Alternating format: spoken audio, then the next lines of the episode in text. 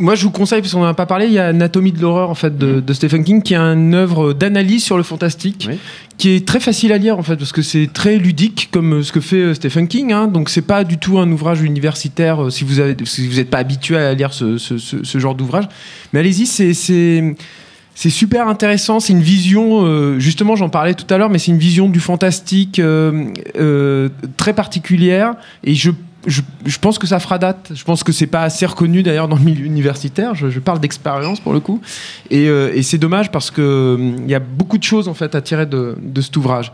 Euh, euh, sinon, je pouvais parler de d'un petit inédit qui s'appelle. Clown, qui est sorti l'été dernier du, du réalisateur dont j'ai oublié le nom de Spider-Man Homecoming. C'est normal que j'ai oublié son nom. Oui, c'est normal. Euh, J'ai oublié aussi. Mais bref, non, mais c'est pas un très bon film, mais il y a un concept super intéressant. C'est avec un, un clown aussi, mais c'est un, un père de famille qui met un costume de clown et le costume de clown le, le vampirise en fait, en quelque sorte. Et il y a un moment dans le Je film, ne malheureusement. regarderai pas ce film. Oui, voilà, c'est- c'est- je pense à toi, mais il y a un moment en fait où la, la bascule ne se fait pas malheureusement, mais où le, le personnage devient monstrueux parce que le regard que les autres portent sur lui euh, est tout le temps décalé et, et- et dans la drôlerie, quoi.